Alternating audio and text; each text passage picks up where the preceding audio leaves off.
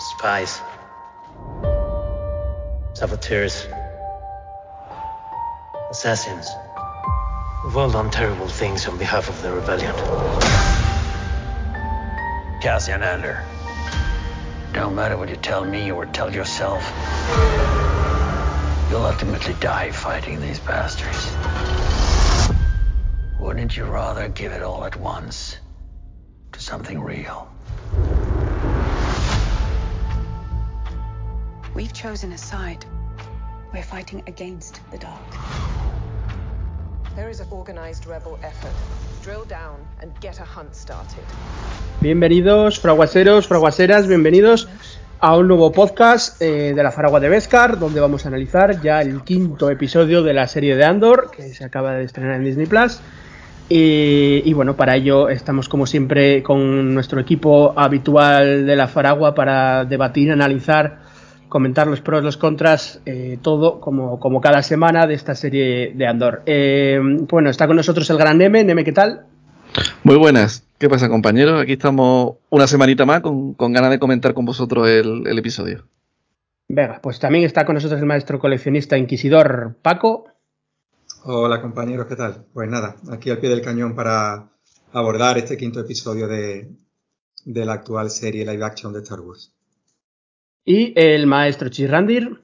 ¿Qué tal, chicos? ¿Cómo vais? Pues nada, pues un saludo a, a todo el mundo que, que, nos va a escuchar o que nos esté escuchando en el momento ya en el que salga esto. Y vamos a, al meollo, porque hay, hay cositas aquí muy interesantes.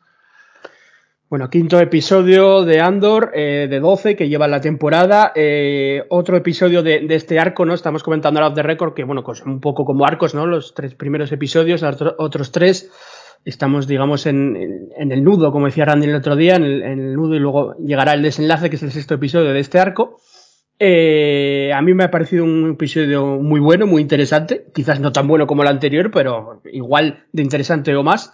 Eh, me ha gustado mucho, pero bastante. Quiero decir, me parece una serie, valga redundante, muy seria. Quiero decir, muy, muy adulta, muy de cocción lenta, como también estamos ahora comentando pero, pero que desarrolla muy, muy, muy bien a los personajes. En este, eh, en, en, este episodio, vuelvo a decirle a otro, yo creo que para mí mucho del mérito se lo lleva Dan Gilroy con ese guion que ha escrito igual que el anterior, eh, muy bueno porque es que cada personaje que aparece en pantalla eh, gusta, está desarrollado, está bien construido. Desde el principio de este episodio que sale la, la madre de, de Cyril Khan, que estuvo, bueno, la madre de Cyril Khan es un personaje no llega ni secundario, ¿no? Ahí lo tienes, pues también gana, o sea, o sea, quiero decir, también está bien construido, también te llama la atención, también te dan ganas de verlo.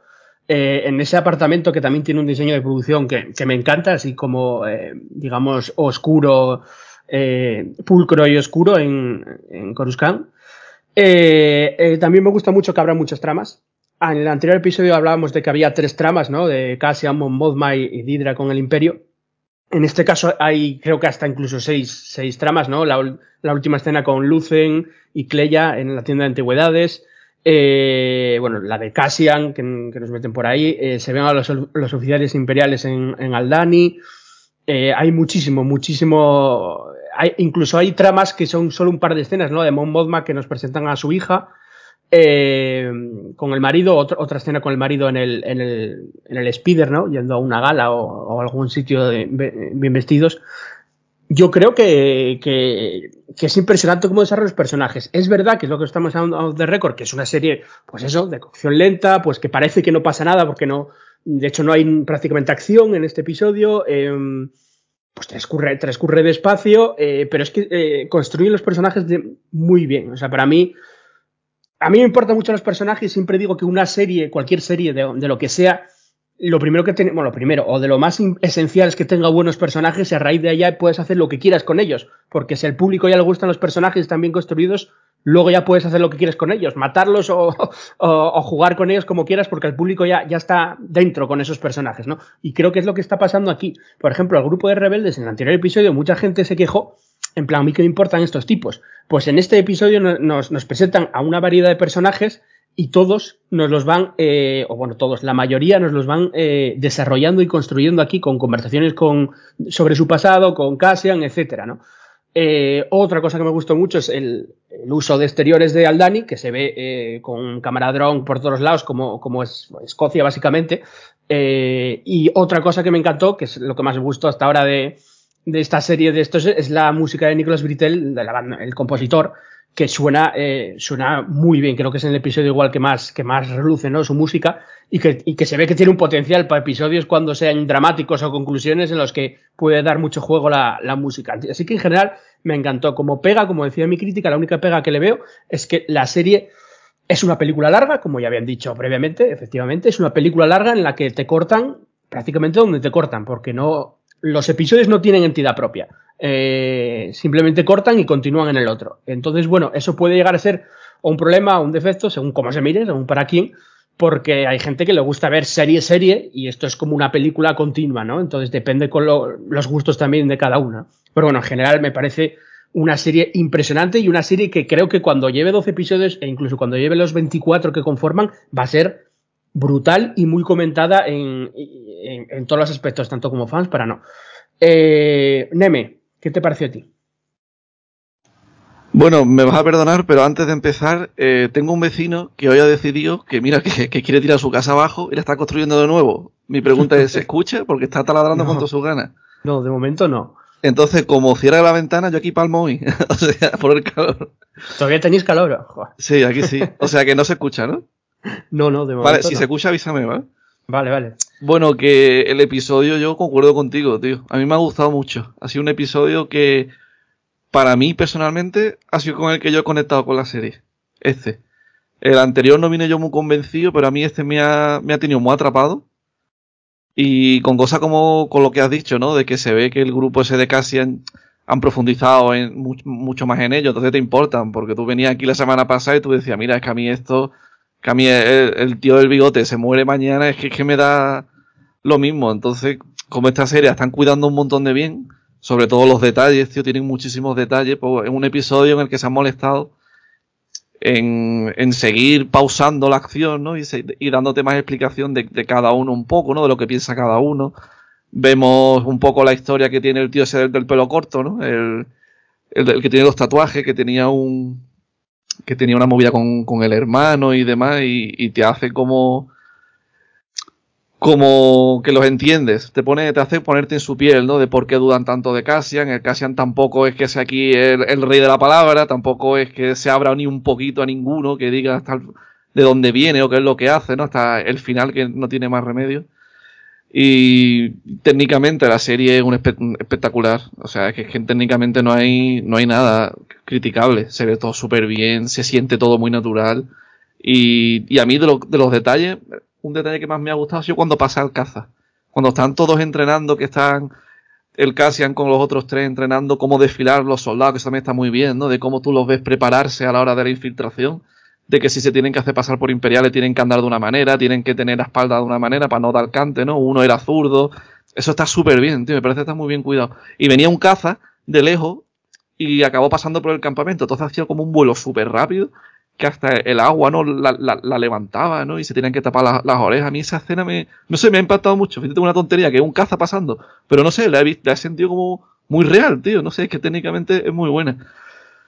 Y, y luego tenemos ya un poquito de más trama, de más personajes, ¿no? Y, y todos tienen su momento y todos te aportan te aportan algo al, al ¿no? Que, que, lo enriquece, tío. Entonces eso a mí me gusta un montón. Aunque no pasa realmente nada, pero hay muchísimos detalles. Por ejemplo, la, la trama de Cyril, tío, mira que no pasa absolutamente nada. Pero a mí, por ejemplo, me, me gusta un montón. Me hace mm, empatizar con él. Se, se, se ve su situación, lo jodido que está. La- las conversaciones que tiene con la madre, que son como muy, muy reales, tío. Típica familia, ¿no? Con la madre que están como distanciados, ¿no? De que a lo mejor la, madre lo único que quiere es que, que haga su vida y la de tranquila. Y típica madre que no escucha al hijo, ¿no? Que tiene sus, sus problemas, ¿no? Porque el Cyril se ve también un tío como que es muy bueno, pero también callado y reservado. Entonces, todo lo de la escena de la casa, ¿no? Con lo del tío que va a llamar, voy a llamar a tu tío que te va a encontrar cualquier trabajo. Y como él quiere decirle que no, pero está entre la espada y la pared, todo lo que conlleva el Cyril que transmite más por lo visual que por lo hablado, me gusta muchísimo. Sobre todo el, el detalle que cuando estaba la madre dándole lo- los cereales, ¿no? Había un, tenía como un frutero y ahí veíamos una de las famosas frutas que, que salen en Rever, ¿no? Los Meiluran. Entonces, claro, tú lo ves, tío, y como, como la sonrisa es inevitable, porque te acuerdas de Rebel, te acuerdas del Zeb diciendo las tonterías de cuando se hacía pasar por, por Imperia, que decía el comandante Miluna, y yo con esa tontería me río, porque te acuerdas, porque es muy entrañable. Entonces lo de Siri está muy bien, lo del Cassian ha mejorado bastante la trama, aunque espero todavía que, que vaya más, ¿no? Que ya se haga ese asalto que tiene que hacer y, y que sea espectacular. Y después lo de Mod Mothma también es lo que a mí más me interesa. Yo ojalá esa tía fuese la prota de la serie, porque es que quiero saberlo todo. Me gusta todo lo que hace en la casa, me gusta la relación con Perrin, ve como el Perrin como que están casados por conveniencia más, como por interés político, que es que no, no se quieren ni hay amor ni nada. Entonces se ve como el Perrin le hace un maltrato de eso psicológico típico de la realidad, ¿no? De coger a tu hija, ¿no? Y, y usarla para hacerle daño a la madre, ¿no? Lo típico, pues ha hecho un plan con la madre y él va por detrás y sin decirle nada le dice a la hija, yo te, yo te llevo, yo te llevo. Para quedar, quedar él ganando, ¿no? Entonces un tío que se le coge mucha inquina, te dan ganas de partirle la cara y decirle, mira, por favor, cuando pase todo esto del imperio, coge y divórciate de él, por Dios. Pero bueno, sabemos más del, del, del Perry, más escenas. Hemos visto también a la hija de, de Mod Mothma, también está un montón de guay la relación que tienen entre ellos, que es una familia así, con una relación muy, muy fría y distante. La parte de Lucen también, que el tío es un actorazo, como el tío tú lo ves, que el tío siempre ha sido tan seguro y aquí tú la ves la primera vez que está cagado, tío, que con lo de eso que van a hacer lo, el Cassian con su grupo, el tío está pendiente y decía, coño, que, que es mañana, la noche antes, ¿no? Que la frase tiene una serie muy buena en la, en la serie, una frase de que el día antes, cuando más tiempo tienes para comerte el coco, y vemos que el tío con lo entero que es, estaba cagado, tío, llamando con un pendiente de la radio, nervioso. Lo vemos la primera vez que está acojonado diciendo que me he equivocado, tío, que a lo mejor es que esto del Cassian, pues la ha cagado. Y lo vemos dudar, ¿no? Y también una frase muy guay que decía el grupo de Cassian, que cuando estaban explicando entre ellos sus cosas, decía la, la Bell, decía como que cada uno lleva dentro su, su rebelión, ¿no? Y demás, como que la serie tiene frases tremendas, tío, muy, muy, muy, muy, muy bonitas y muy guay. Pero como contrapartida que tiene de malo, que para mí el formato serie le falla. Eso es lo que quiero decir, ya lo comentaremos a lo largo del podcast, pero para mí que, se, deberían haberlo hecho de otra manera, tío. Sacarlo por película o cada dos semanas liberarte tres capítulos seguidos, porque esto, verlo suelto, cuesta. Y porque es que no pasa, aunque a mí me guste y me esté gustando y tenga intriga y sea adulto, pero es que no pasa realmente nada. Y puede ser aburrido y además que se aleja muchísimo de Star Wars. Te faltan elementos, ¿no? Que te hace estar ahí, ¿no? Te faltan ver estos troopers, por ejemplo, te faltaría ver a lo mejor algún crucero en un, en un planeta, que corten y te pongan otros planetas con el imperio ahí, aunque sea un tres escena haciendo cosas, con los soldados extorsionando o cavando en un sitio, construyendo destructores por otro, por otro lado, pero falta ver más de eso, más cosas, más elementos que tú digas Star Wars. Pero bueno, eso es algo ya mío personal. Así que eso yo creo que el formato serie es lo que, es lo que le falla. Pero bueno, el resto a mí me está, me, está gustando y espero que el capítulo la semana que viene tiene pinta de, que va a ser mm, de acción bastante, que va a ser todo el asalto y, y, demás. Y a ver qué tal, a ver cómo sigue, tío. Hay muchas cosas que no se pueden decir hasta, hasta el final. Hay cosas que se pueden plantear aquí, pero hasta el final de la serie no puedes dar una conclusión. Bueno, parece que no, no hay salseo en, en la faragua últimamente.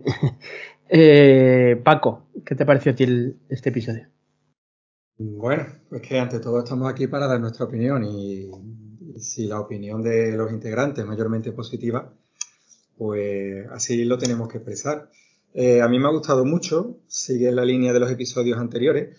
Eh, ya comenté que yo tuve alguna duda con, con, los dos primeros episodios, que me costó un poquillo entrar en la serie, pero después de, sobre todo de estos dos últimos, del cuarto y del quinto, yo tengo claro que, al menos desde mi punto de vista, yo creo que es una serie que le hacía falta a, a Star Wars para demostrar que se pueden hacer eh, productos de Star Wars eh, más serios, ¿no? Sin menospreciar, por supuesto, el resto de los productos. No quiero decir que yo no sea fan del resto de los productos, porque yo precisamente soy un fan de Star Wars al que, entre comillas, eh, es fácil contentar. Ya hemos comentado muchas veces que yo soy de los que disfrutan todos los episodios cinematográficos, no, no le hago asco ni a las precuelas ni a las secuelas y prácticamente todas las series me han gustado bastante. O sea, en ese sentido, eh, casi cualquier cosa que, que, me des, aun reconociendo los posibles lo, los errores o las cosas que deberían de estar mejor hechas, pero yo suelo ser disfrutón en ese sentido.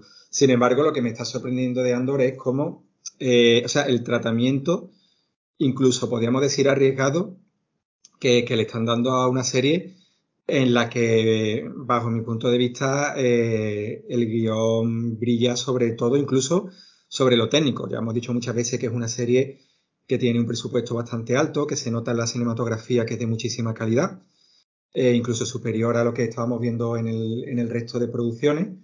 Pero a mí lo que realmente me está sorprendiendo es el guion. O sea, yo he visto ahí un episodio eh, en el que todos los diálogos me parece que están súper bien escritos todo lo que se dice aporta, o sea, no hay nada que me parezca superfluo, prescindible, o sea, se dice que esta serie es una serie de ritmo lento, de narrativa pausada, eh, que parece que no ocurren cosas, y estoy totalmente de acuerdo en que es una narrativa lenta, que a no todo el mundo le tiene por qué sentar bien. Pero es que creo que todo lo que está está por algo y todo es necesario. O sea, yo hay eh, escenas que me han sorprendido en el sentido de que he pensado, esto, otro director o otro montador o otro productor, posiblemente le hubiera pegado el corte y se lo hubiera quitado de en medio. Hablo de escenas, por ejemplo, cuando vemos que, que mm, el grupo este de rebeldes antes de partir, pues por ejemplo, vemos que están quemando las maquetas sobre las que trazan el, el plan, que mmm, tú esa, esa escena, tú la cortas y a lo mejor no pasa nada, o sea, porque realmente nadie va a pensar, uy, ¿qué es lo que ha pasado con, con aquellas maquetas que ellos tenían en, el, la base. O sea, nadie se acordaría de las maquetas, ¿no? Eh, si tú cortas la escena en la que ellos empiezan un poco a, entrenar lo que es el, el, paso militar, pues si tú la cortas, tampoco pasa nada, porque nadie va a decir, falta alguna escena en la que se vea, o sea, me refiero que a la hora de tú aligerar eh, el montaje, este episodio tiene muchas cosas que en principio, que en principio, eh, tú podrías cortarlas sin que influyan demasiado en lo que es la trama. Sin embargo, yo creo que que te cuenten todos esos pequeños detalles aporta muchísimo. A mí, a mí son detalles que me han encantado porque le dan mucha seriedad a la, a la, a la historia. Me parece todo mucho más real. Eh, una cosa que yo comento siempre, que ya sabemos que en Star Wars siempre tiene que haber una, una infiltración, ¿no? Siempre los rebeldes en algún momento se tienen que infiltrar en alguna base o en, algún, en alguna instalación imperial. Y yo ya decía, en la serie de Obi-Wan, yo comentaba que yo ya no sé si es un poco un meme, o sea, si lo hacen queriendo como si fuera algo así como una marca de, de la casa, ¿no? O sea, como algo que tiene que estar siempre ahí, que se hace adrede, como casi como una broma in e interna, o es que realmente los guionistas creen que es un recurso apropiado, porque yo la verdad es que lo veo un recurso poco realista y que y súper repetitivo. Sin embargo, por una vez veo como que el tema se aborda desde un punto de vista mucho más realista. O sea, el hecho de que ellos tengan que entrenar el paso militar y la lógica aplastante que utiliza Andor, pues para, para explicar dónde tiene que ir cada uno de los componentes según el brazo con el que dispara, o sea, es, una, es de lógica aplastante. Y sí, ralentiza la acción, pero es que me parece, me parece escenas eh, fantásticas, ¿no? Y bueno, y por supuesto los diálogos. Creo que todos los personajes de un episodio a otro, personajes que no nos decían absolutamente nada, pues han crecido, han crecido muchísimo. De hecho, en el episodio cuarto, eh, creo que lo comenté en el programa antes, o sea, en el directo de la semana pasada, porque yo en el podcast no estuve, pero quizás la trama de Andor me interesaba un poco menos, porque lo que más me estaba llamando la atención era la trama de, del Imperio y la de Mon Mothman, ¿no? Sin embargo, en este capítulo esta dinámica cambia porque vemos muy poquito del imperio, muy poquito de Mothma y vemos mucho de los rebeldes. Sin embargo, a mí me ha encantado la parte de los rebeldes, que en el episodio anterior me había parecido lo menos interesante. ¿Por qué? Porque el guion está muy bien escrito. Entonces, mmm, me da igual hacia qué trama se mueva la serie, siempre y cuando el guion esté tan bien escrito que todo lo que está ocurriendo me parezca interesante. Entonces, en definitiva, un episodio que me ha gustado mucho, sobre todo porque preparas un poquito la, la calma antes de la tempestad. Eh, te prepara muy bien, te prepara muy bien, le da mucha más profundidad a los personajes, hace que te encariñes un poco más con, con estos reverdes, incluso que entiendas un poco más eh, la relación que tiene cada uno de ellos con Andor, como preparativo para lo que va a ocurrir en el próximo episodio, que va a ser el, el final del arco. A mí me ha gustado mucho el episodio, pero yo estoy seguro que, incluso si no me hubiese gustado, una vez que veamos el episodio 6, nos volvemos a ver el 5 y veríamos como absolutamente todo lo que ocurre está súper pensado para que después todo lo que ocurra en el 6 tenga mucho más impacto. Entonces, en definitiva, eh, me parece un guion fantástico y, y, claro, y eso deriva en que la serie sea buena. Tú puedes tener una serie técnicamente muy buena, pero si el guion realmente eh, es malo, la serie va a ser mala, por mucho efecto especial que tenga fantástico, mucho dinero invertido que tenga, si el guion no te atrapa, la serie es que se cae. Y tú puedes tener una serie, como ocurre con miles de películas, que son productos de bajo presupuesto, técnicamente un poquito pobre, con efectos especiales no muy bien hechos, pero si el guion es bueno, eh, ese guion va a ser que a ti te interés, eh, sientas interés por el producto, aunque tú reconozcas que cinematográficamente no sea bueno. Lo importante siempre es el guion y afortunadamente lo técnico también acompaña, pero yo de momento no puedo estar más contento con, con la serie. Vale, eh, ¿y la opinión del maestro Chis sobre este episodio? Bueno, yo, yo realmente estoy bastante de acuerdo con todo lo que decís, eh, con, con, ciertos matices, ¿no? Eh, es decir, siempre desde el principio, yo creo que lo dijimos, ¿no? Desde que nos presentaron los tres primeros episodios, nos sorprendió esta serie, no solo por la madurez, ¿no? De, de la que, con la que trata eh, este tema, ¿no? De tanto el tema de Cassian y, y sus tratos con los bajos fondos y cómo se gana la vida y todo eso, sino el tema también pues de, un poco de, de, los antagonistas, ¿no? De, de, primero las corporaciones, luego el, la llegada del imperio a, a, al conflicto que se genera y, y, todo eso, ¿no? Siempre dijimos que la narrativa estaba muy bien hilada, que no daban puntadas sin hilo y todo eso, y creo que sigue un poco en esta línea al final. Eh, yo creo que estamos muy acostumbrados y además es lógico, ¿no? Quiero decir, no, no es lógico y es lícito.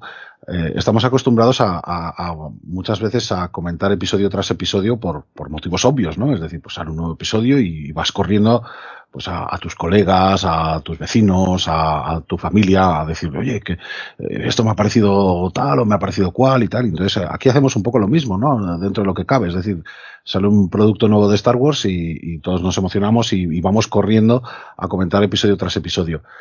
Eh, pero sí que, y, y, cuando pasa esto, eh, muchas veces olvidamos, ¿no? Que, que al final, eh, esto no dejan de ser estrategias de marketing también eh, dentro de lo que cabe, ¿no? Y, y una de las estrategias que, que, nos propusieron inicialmente antes de esta serie, ¿no? Y, y, la propusieron ya antes de que se lanzara Obi-Wan, por ejemplo.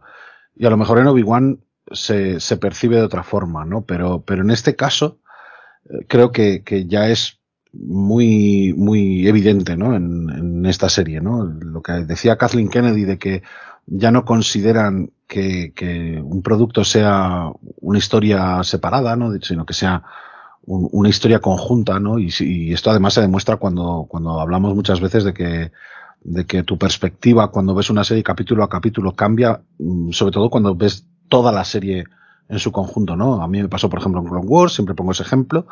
Eh, me pasó, por ejemplo, con, con Rebels también, eh, eh, cuando hice toda esta maratón, ¿no? De verme toda, todas estas series seguidas, ¿no?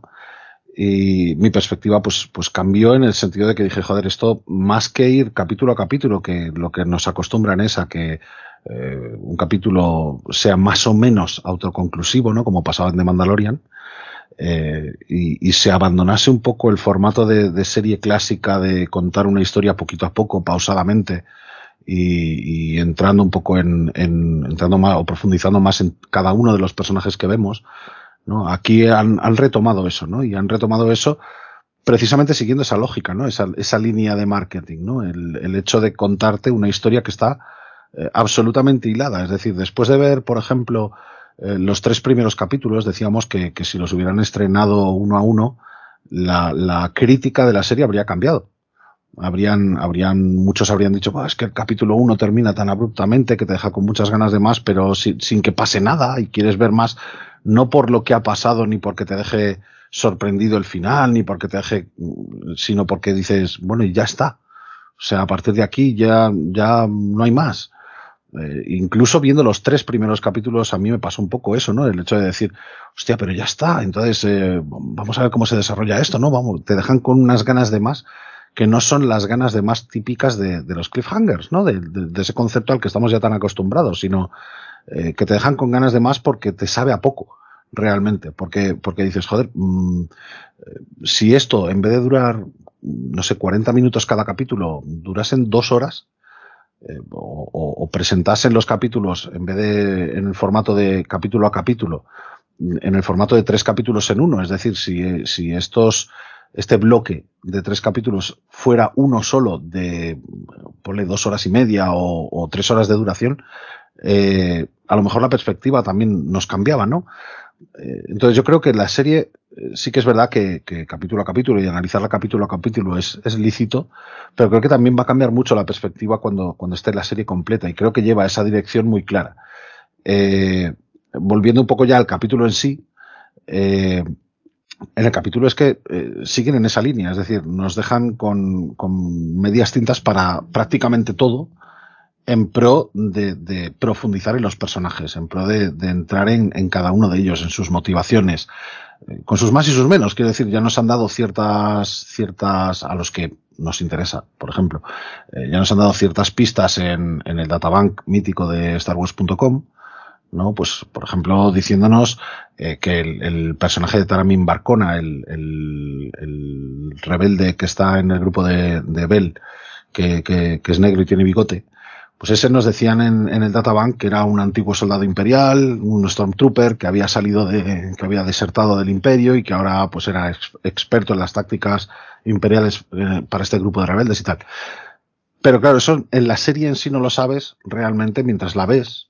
Incluso ahora tampoco la ves del tampoco lo ves del todo, salvo por el momento en, en esa escena en la que se ponen a, a, como la que mencionabais antes, en la que se ponen a, a entrenar un poco, ¿no? Y, y Cassian corrige a, a, este personaje, a Taramin, precisamente por el tema de que uno es zurdo, ¿no? A pesar de que lleve, de que sea diestro, pero dispara con la mano zurda y no sé qué. Quiero decir, esto no solo eh, profundiza en, en, estos, en este personaje en sí, eh, de forma indirecta, sino que además pues le da ya una cierta relevancia a Cassian de cara a que la infiltración salga bien, es decir, le da eh, una importancia real que quizá en el anterior capítulo pues no veíamos porque realmente considerábamos que, que Cassian estaba allí un poco a la buena de Dios.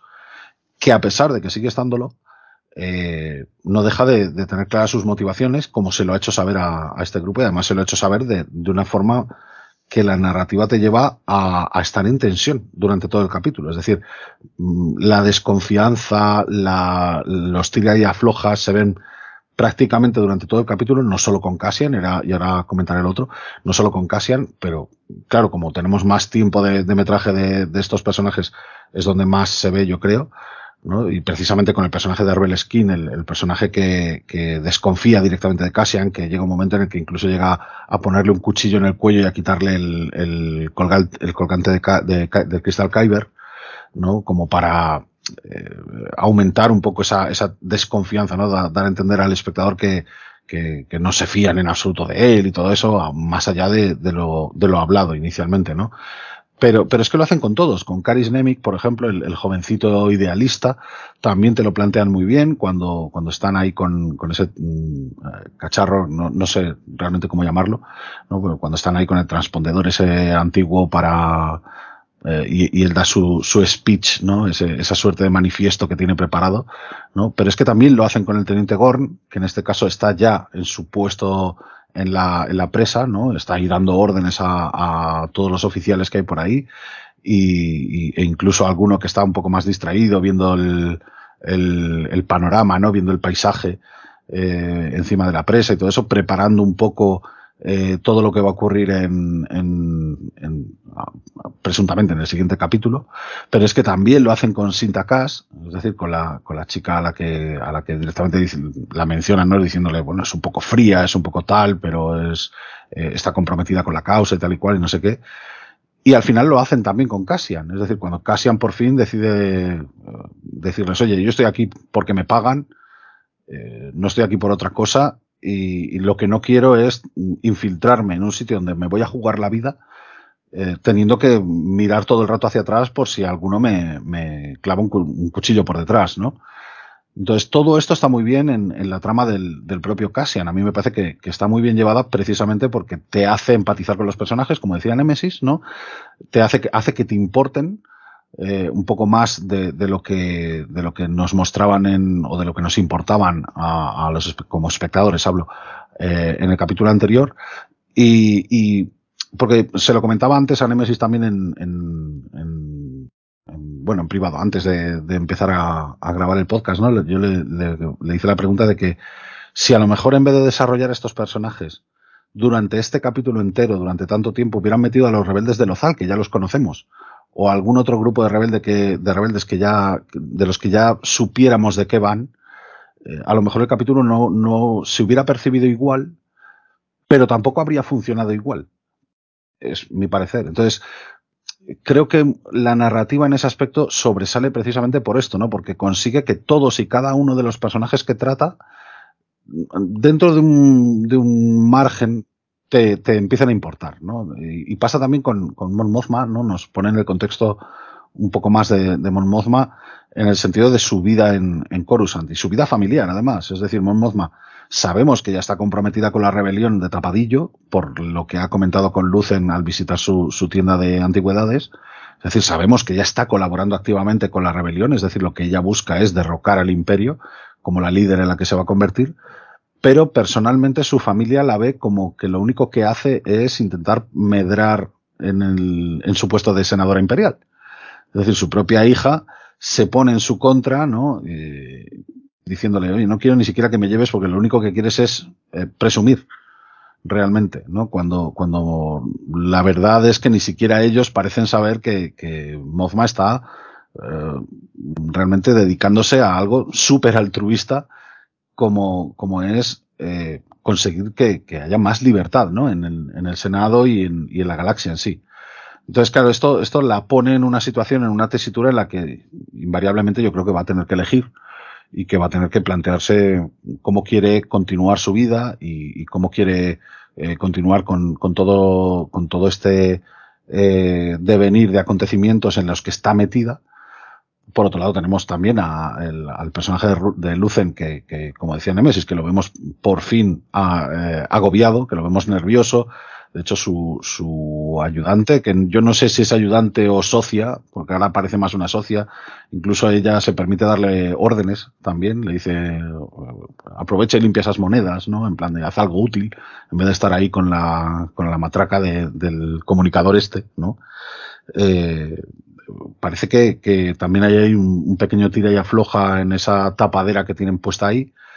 Eh, y luego, por último, tenemos, eh, por último, pero para mí no menos importante, tenemos a, Cyril, que sigue eh, obsesionado con Cassian. Es decir, vemos ese plano que veíamos en, los trailers de él mirando el holograma de Cassian con, con, gesto de, con, un, gesto en la cara, con, un, con, con una cara como de te odio y te voy a encontrar, básicamente, que yo creo que es lo que cabe esperar, pero lo hemos visto también prácticamente lloroso cuando, cuando está hablando con su madre. Es decir, la madre le ofrece la oportunidad pues, de, encontrar un trabajo de lo que sea, eh, porque la ha cagado, porque la ha cagado además de una forma muy gorda, que, y, claro, él lo que quiere realmente, eh, por lo menos lo que da a entender la actuación de, del personaje, es precisamente lo contrario, ¿no? Es coger y, dar un golpe en la mesa en un momento dado y capturar a Cassian, resolver la cagada y, recuperar un poco el status quo que ha, perdido con, con, los primeros capítulos. Entonces yo creo que la serie,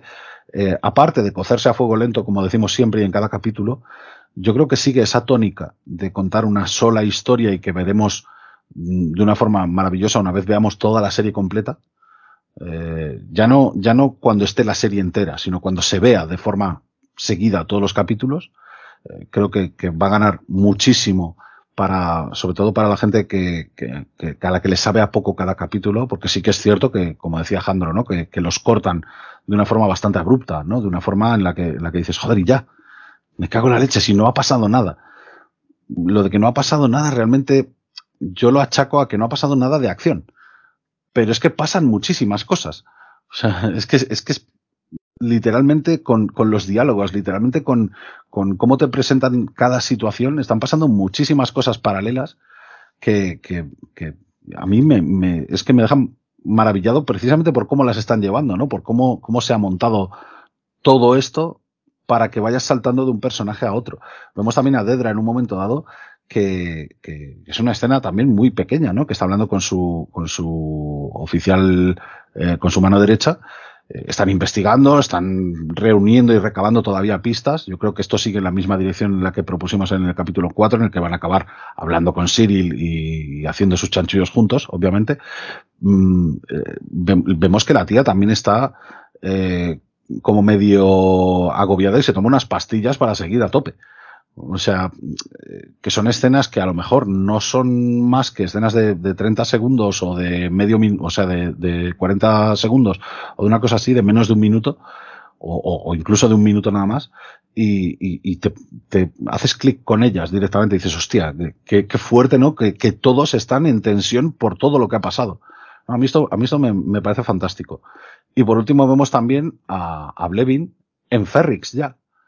Es decir, ya vemos que han llegado a Ferrix el imperio y, cabe esperar que se subleven también y que pase todo lo que hemos visto en los trailers y, todo esto. Lo que pasa es que, claro, que tienen que ponerte en situación para cada caso. Eh, nos han presentado a muchos personajes, eh, los han presentado de una forma en la que empatizas con prácticamente todos, sean de la facción que sean, y, y ahora lo que falta es que eh, esta cocción vaya un poco terminando, ¿no? Y vaya eh, dando pie a, a, todas las escenas que, de acción que nos han enseñado en los trailers, porque prácticamente todas las escenas de acción han salido en los trailers. Entonces, por lo menos hasta el momento y hasta lo que nos han querido enseñar en, en estos trailers. Entonces, eh, al final de lo que se trata es un poco de eso, yo creo, ¿no? De, de, de conducirte por unos personajes nuevos que no conocíamos, de ponerte en situación con todos ellos y de ponerte en contexto. Yo, por ejemplo, no estoy de acuerdo con eso de que molaría que pusieran eh, ni más soldados de asalto, ni a lo mejor un, una escena de un destructor imperial conquistando un planeta, porque es que no procede. O sea, la serie se llama Cassian Andor, no se llama El Imperio. Y, se centra en los personajes que van a tener que ver con Cassian. Y te tienen que poner en situación, te tienen que, que llevar por un sendero en el que tú veas que está justificado que todos estos personajes confluyan en un punto y se enfrenten en un punto concreto de, de, toda esta historia. Entonces yo creo que lo están haciendo magníficamente y no puedo estar más contento con, con cada episodio que veo porque no solo porque me deje con ganas de más, porque me parezca que me sabe a poco, que es algo que yo recordaba de otras series antiguas eh, y, que mm, cambió en pro de eso, de que cada capítulo fuera un cliffhanger o, o, de que cada capítulo fuera autoconclusivo. Entonces yo agradezco muchísimo esta serie, ya no por el nivel técnico, ya no por el nivel de, de del guion, sino por el nivel de la narrativa en conjunto. De la misma forma que, creo que va a ser, mm, por lo pronto y hasta ahora, la mejor serie para mí que, que han hecho hasta el momento, habrá que ver en el futuro, obviamente, pero, pero por el momento, si no la mejor, una de las mejores en el aspecto contextual de, Star Wars. O sea, ya no, ya no por los easter eggs que haya, ya no por, por eh, las situaciones que nos proponga, sino por el, el por, por su desarrollo general. Y, cuando la veamos en su, en su totalidad, cuando la veamos de forma global y la encajemos por fin dentro del universo Star Wars, yo creo que es la serie más rica que en, términos de lore, en términos de, de, explicarnos contexto y en términos de explicarnos trasfondo de personajes que han hecho hasta el momento. O sea que yo estoy absolutamente contento con la serie.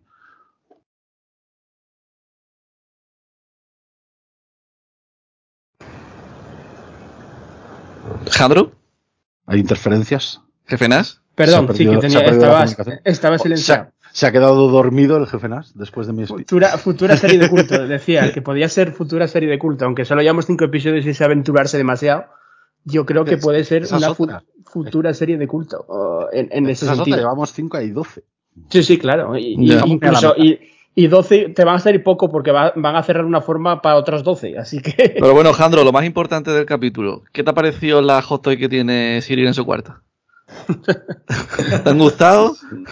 A mí me recordó, no era una hot toys, me recordó a las maquetas de Gentle Giant, fíjate tú. Pero, pero bueno. yo creo que eran clones, ¿eh? Yo fui de tú, ¿eh? Sí, me recordaron a, a, las maquetas de Gentle Giant de clones, pero bueno, no, eh, tienen sombras y no se ven exactamente bien. Pero quería contestar antes de que se me olvide, a ne bueno, contestar, eh, comentar una cosa que, que, que, que dijo Neme que es que le gustó mucho cuando pasaba el caza, que a mí también, bueno, y a todos supongo, cuando pasa el caza a toda leche y sobre y salpica un el agua y tal y suena suena el sonido característico que ya conocemos todos del caza, pero a tope, ¿no? Y, y quería analizar un poco, profundizar por qué nos gustó tanto esa escena. Estamos cansados de ver Kazastai, cansados Sí, sí, ves. del sonido, cansados de tal. Pero es que aquí, eh, por eso eh, quería analizar esto, porque es que es lo que hacen. Quiero decir, si te dan de todo mucho, eh, al final es bueno, otro Kazatai. Pero si, te, si, si no te dan mucho de todo y de repente aparece un, caza en un momento determinado, justo con un sonido determinado, por un paisaje determinado, sin llevar visto el imperio o caza Style desde hace tiempo, pues te impacta más en ese momento. Si te muestran constantemente caza Style, pues no. O sea, es, siempre es lo, lo que yo siempre llamo yo la oferta y la demanda. Si te gusta mucho el helado de limón y lo comes todos los días, al final te dejará de gustar el helado de limón.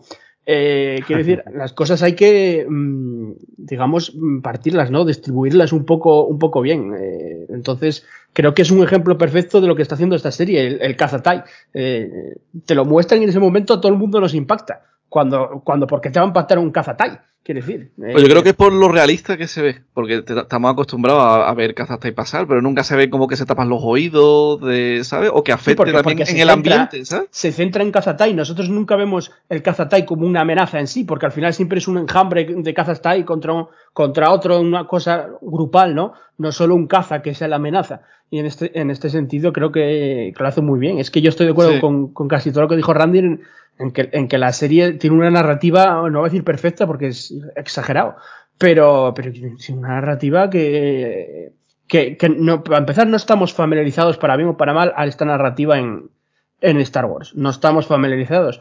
Pero, pero que va a dar pie a, a que es lo que yo llamo una futura serie de culto, no lo sé, pero, pero por lo menos va a dar pie a algo distinto y algo que en conjunto va a encajar como un puzzle de una manera eh, brutal. No sé. Bueno, hablando un poco de las tramas, para dividirnos un poco las tramas, la mayor trama es la del Dani, ¿no? La que más metraje tiene. Sí. Mm, y para, para debatir un poco estos, estos personajes que aparecen, que como decía también Randy, nos, nos ofrece una perspectiva, una profundidad de cada uno, cosa que yo no pensé que iba a aparecer en este episodio, o sea, yo pensé que, que bueno, un retazo sí, ¿no? De algún diálogo, pero, pero no pensé que se iba a centrar tanto eh, en, en esto, ¿no?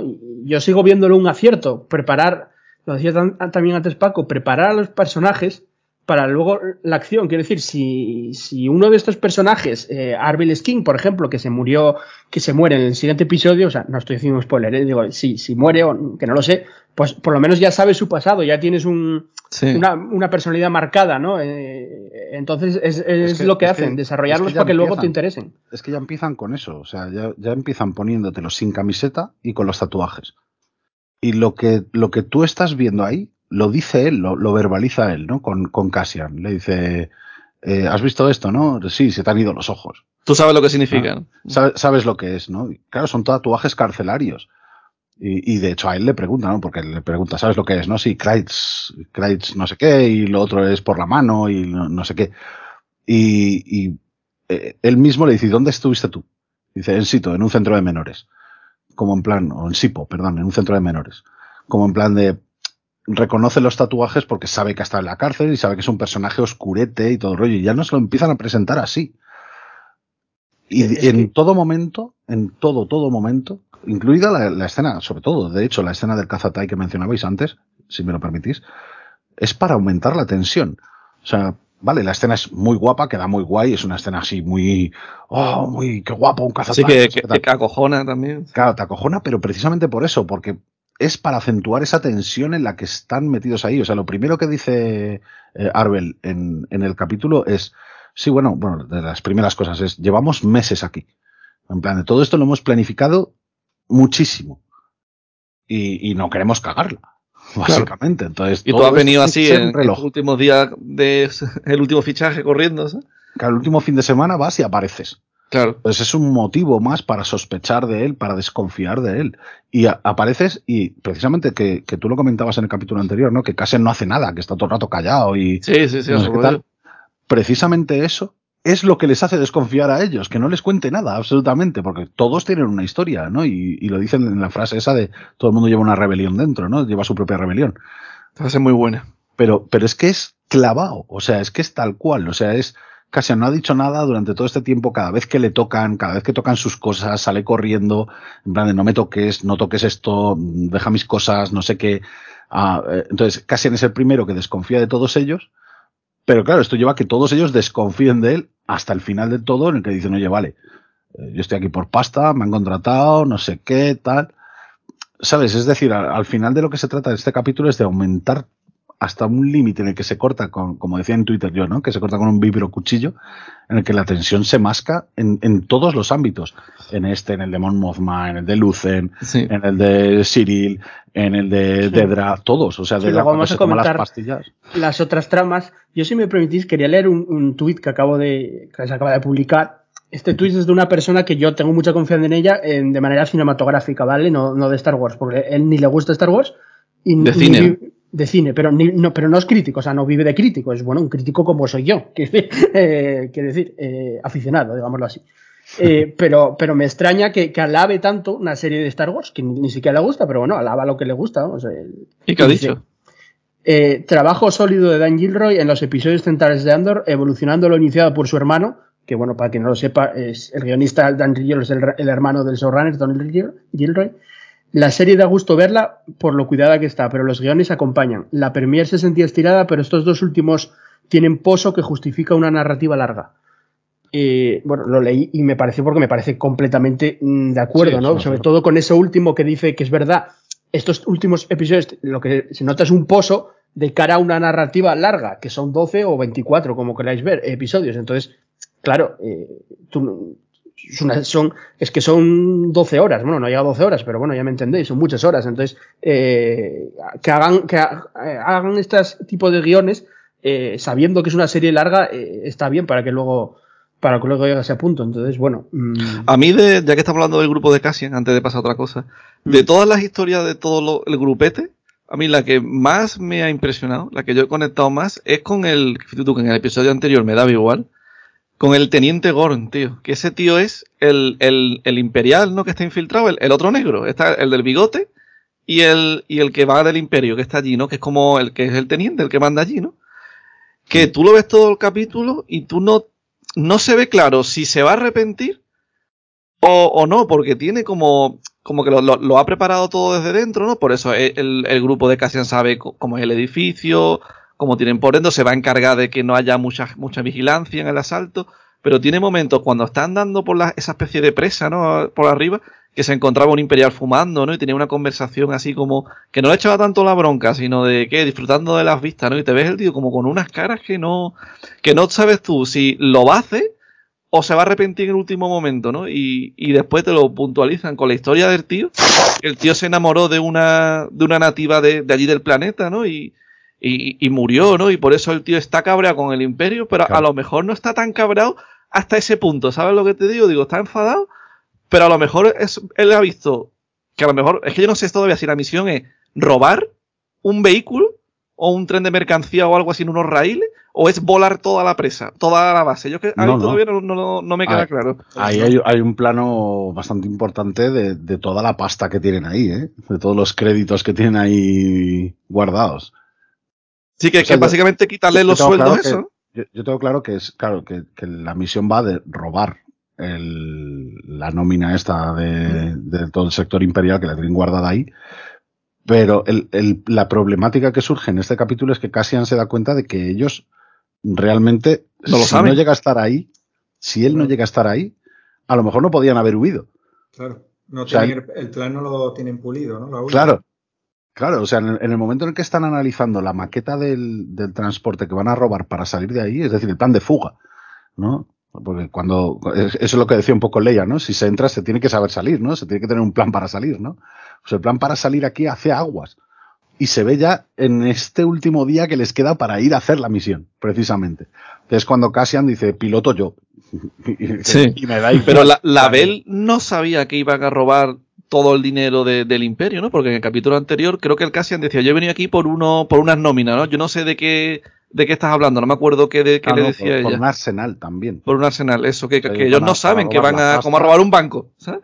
van a, van a robar la pasta y, y- y el arsenal, se supone, y luego huir en una nave dentro del... del que Ojo, porque es, importante que roben el dinero para la financiación y posterior formación de la rebelión. Claro. Quiero No, y, decir, al y el arsenal sí, también, al final, si, Sí, si claro. sacas las armas del imperio, que es, que es además lo que hacían en Rebels. O sea, el, el equipo del fantasma, muchas de las misiones que veíamos era a Cicatro Bizago, por ejemplo, al, al de Baroniano, llevándole armas, por ejemplo, o, o, o pasando armas de contrabando. Es decir, al final se trata de, de obtener recursos, tanto como el dinero.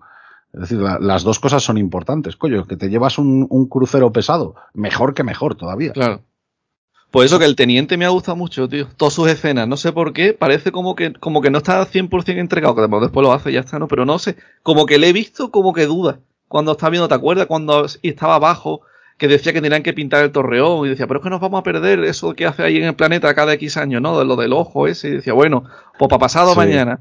Ah, sí, pero, sí. pero, pero si te fijas al final de esa escena, por ejemplo, cuando está hablando con ellos, sonríe para sí, como en plan de, vale, lo tengo todo controlado, les he echado la bronca porque no está pintado, va a venir el, el inspector pertinente cuando sea, pero ya estará aquí todo liado y ya estará aquí todo. El de Coruscant, ¿no? Que venía, ¿no? Un arquitecto o algo así, ¿no? Claro, al final no deja de ser un poco ese, esa narrativa para demostrarte que el tío está haciendo un papel de agente doble, ¿no? De, de soy un oficial del imperio dedicado al imperio y quiero que todo esté súper súper aséptico y súper bien y, y que tenga un aspecto cojonudo pero luego realmente por lo bajín se está diciendo, sí, sí, os vamos a dar por culo. O... Es lo que no sé, que, que, no sé si el tío se está medio arrepintiendo un poco, o que, no, o yo que creo le, que no, ¿eh? o que le duele a lo mejor, porque a lo mejor son puros trabajadores, tío. Si van a morir todos mañana, por lo habrá mejor, que ver, tío, habrá no, que ver en el siguiente episodio cuántos, cuántos la palman de estos. Claro. Porque está claro, claro, que igual palma uno, dos, todos. Lo, y, lo, y, luego tenemos el detallito también cuando, hablan de, de, o sea, cuando Arbel está hablando de, de los personajes, ¿no? Cuando habla de Sintakas, por ejemplo, y de Bell, dice que ambas están compartiendo ya una manta. Como en plan, sí. ambas están liadas. Sí, o sea, es que, es que te, te, están dejando detallitos todo el rato, todo el rato, todo el rato de cosas personales de, de estos personajes precisamente para que tú te identifiques con ellos. O sea, a ver, yo a lo mejor no me identifico con dos lesbianas, ¿vale? Pero, pero es un ejemplo que a lo mejor se nos pasa muy desapercibido, ¿sabes? Pero que, pero que ahí está. Quiero decir que, que por eso continúan con esa tónica de no dar puntadas sin hilo, de ir poquito a poquito dándote la información importen, justa es eso, para que si, tú te comprometas con Claro, si se mueren en el siguiente episodio, pues te va a joder. Quiero decir, o, te, o, te va, o por lo menos te va a dar algo sí, de importancia en el sentido de, coño, este personaje ya sé lo que era, lo que había pasado. Por ejemplo, ahora eh, cuentan el pasado de muchos. Entonces, eh, yo estoy aquí porque mataron a mi hermano, yo estoy aquí porque no sé qué. Entonces, al, al, cuando les pase algo, pues te va, te va a facilitar. Y habría estado guay verlo, tío. Porque esta serie hablan mucho, pero muestran poco. Tío, que tú dices, mira, pues a lo mejor el pasado del tío, que a lo mejor ver, ver al hermano que le quitan las tierras, ¿no? Que fue lo por lo que se suicidó tampoco, pero, pero al menos el, el, negro del bigote, ¿no? El Taramin, que ese tío era, fue también del imperio, ¿no? Y, y demás, a mejor ver algo así, o cuando está la Dedra hablando, la Didra, de que han, de que están robando en planetas que cada uno eh, está muy lejos del otro, ¿no? Y, y poder ver allí, tío, yo qué sé, o, o, o, cómo están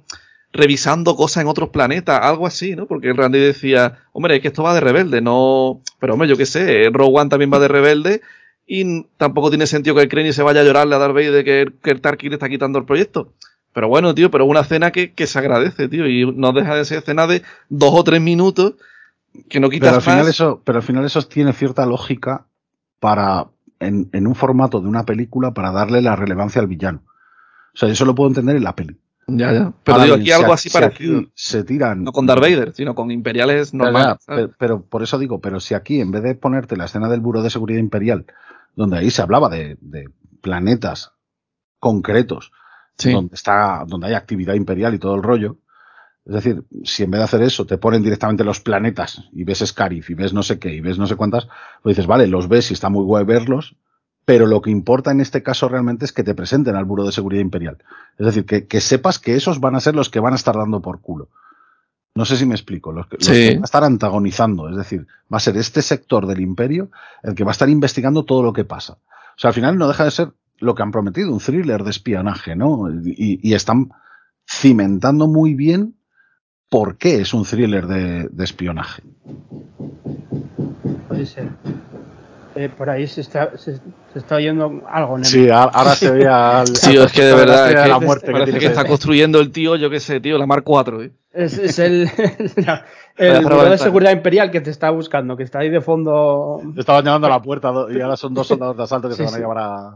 A Nemesis. Dice, ¿No querías ver soldados de asalto? Pues ahora van a buscar. Dos de troopers que están entrando ahí.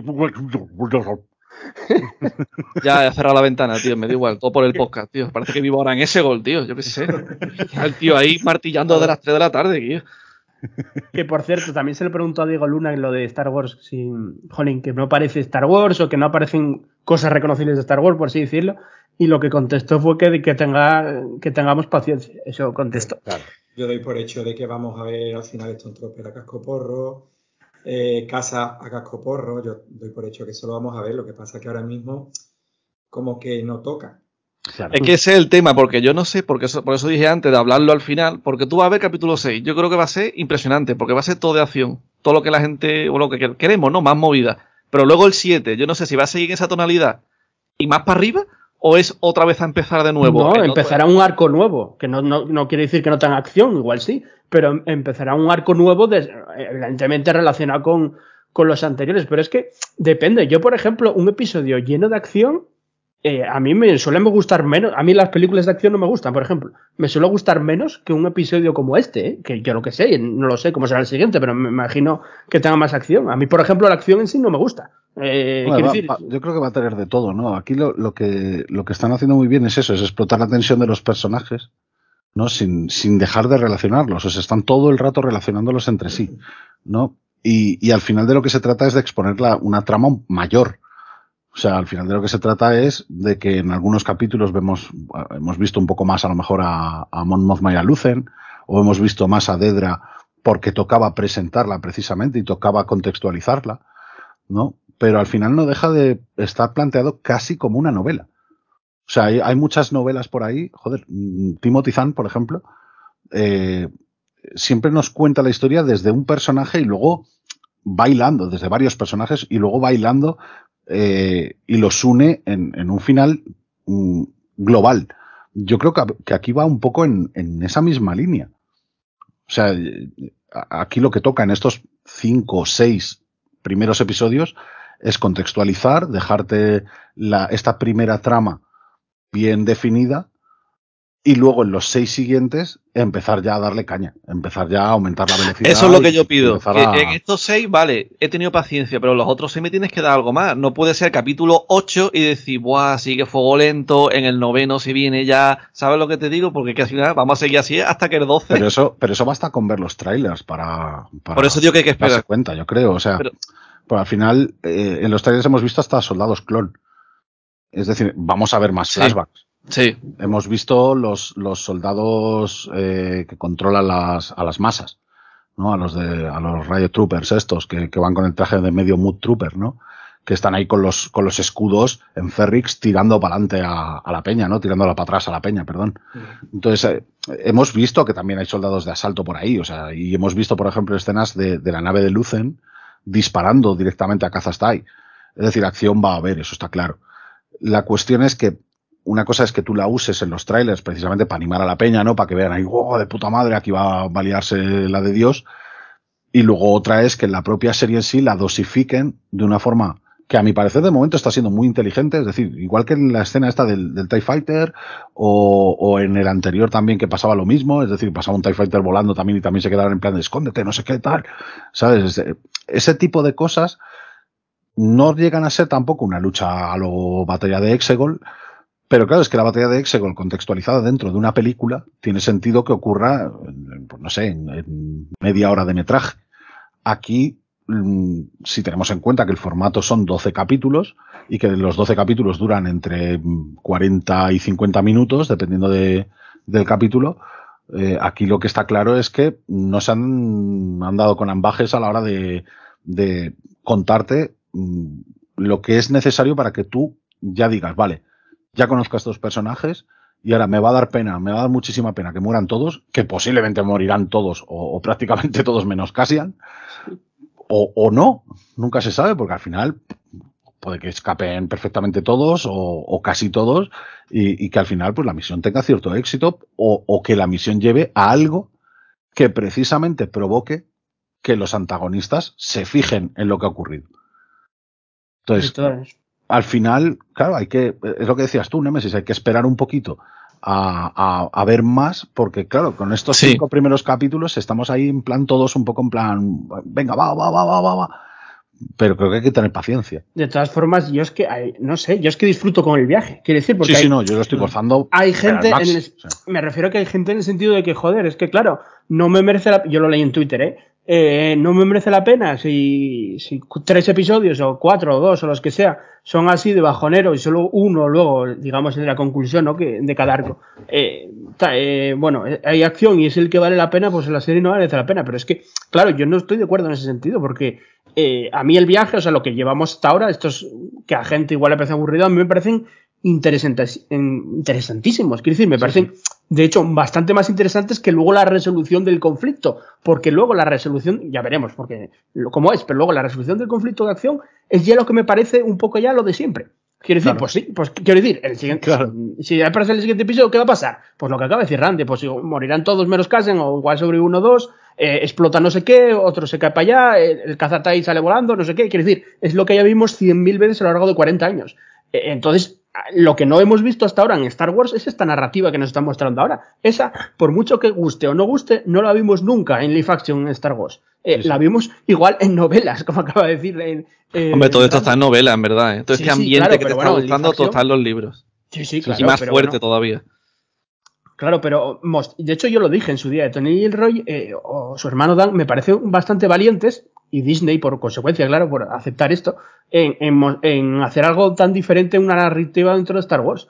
Porque es verdad que, que- que mucha gente se queja de que Disney no deja libertad creativa, pero ostras, ya dejaron libertad Hombre, sí. creativa en Rogue One, como dijimos el otro día, ¿no? Para las muertes de Rogue One que murió todo el mundo.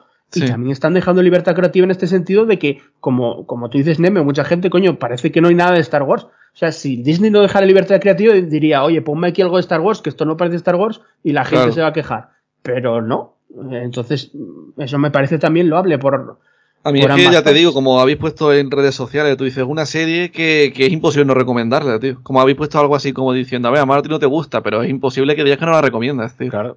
Mira, lo debe, lo debe de ver todo el mundo. Yo no es Sí, por sí. hacer spoilers de lo que puede pasar, pero hace poco, hace relativamente poco, se veía un nuevo póster de la serie, ¿vale?